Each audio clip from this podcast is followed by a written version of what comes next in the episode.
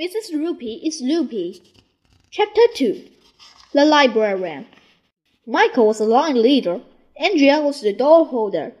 We went to the library, which is brand new, and we didn't even exist last year when we were in the first grade. They built it over the summer to replace the junk old library we used to have.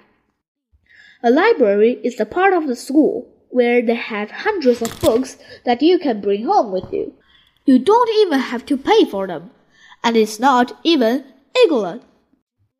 The only problem is you have to bring the books back after you are done reading them.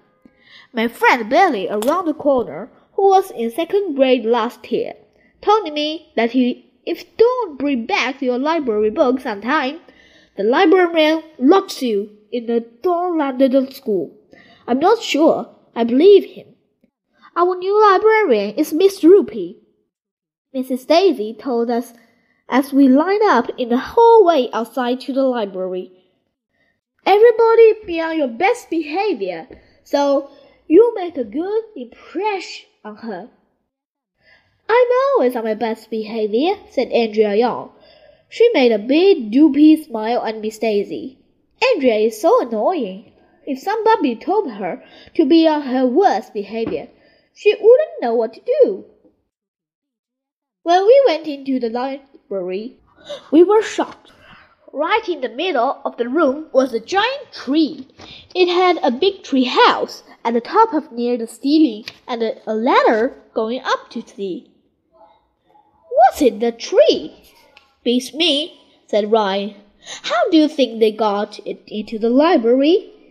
Maybe it just grew here over the summer, guessed Michael.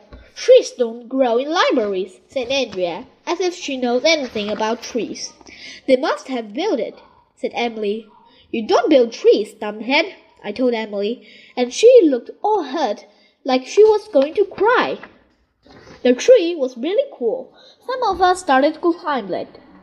But Miss Daisy said we had to get off because it was time for library period to start. Where's the new librarian? Ryan asked. We were all looking around, but we didn't see Mrs. Roopy anywhere. Then suddenly that army guy with the wig poked his head out of the treehouse. He came down the ladder. I think it was he. Anyway, he looked a little like the lady dressed up as an army guy. When he got to the bottom, the army guy with the wig stood all straight and proud at attention. He gave us a saddle. Are you Mrs. Roopy? I asked. Certainly not, that army guy said. My name is George Washington. I am the first president of the United States and the father of our country.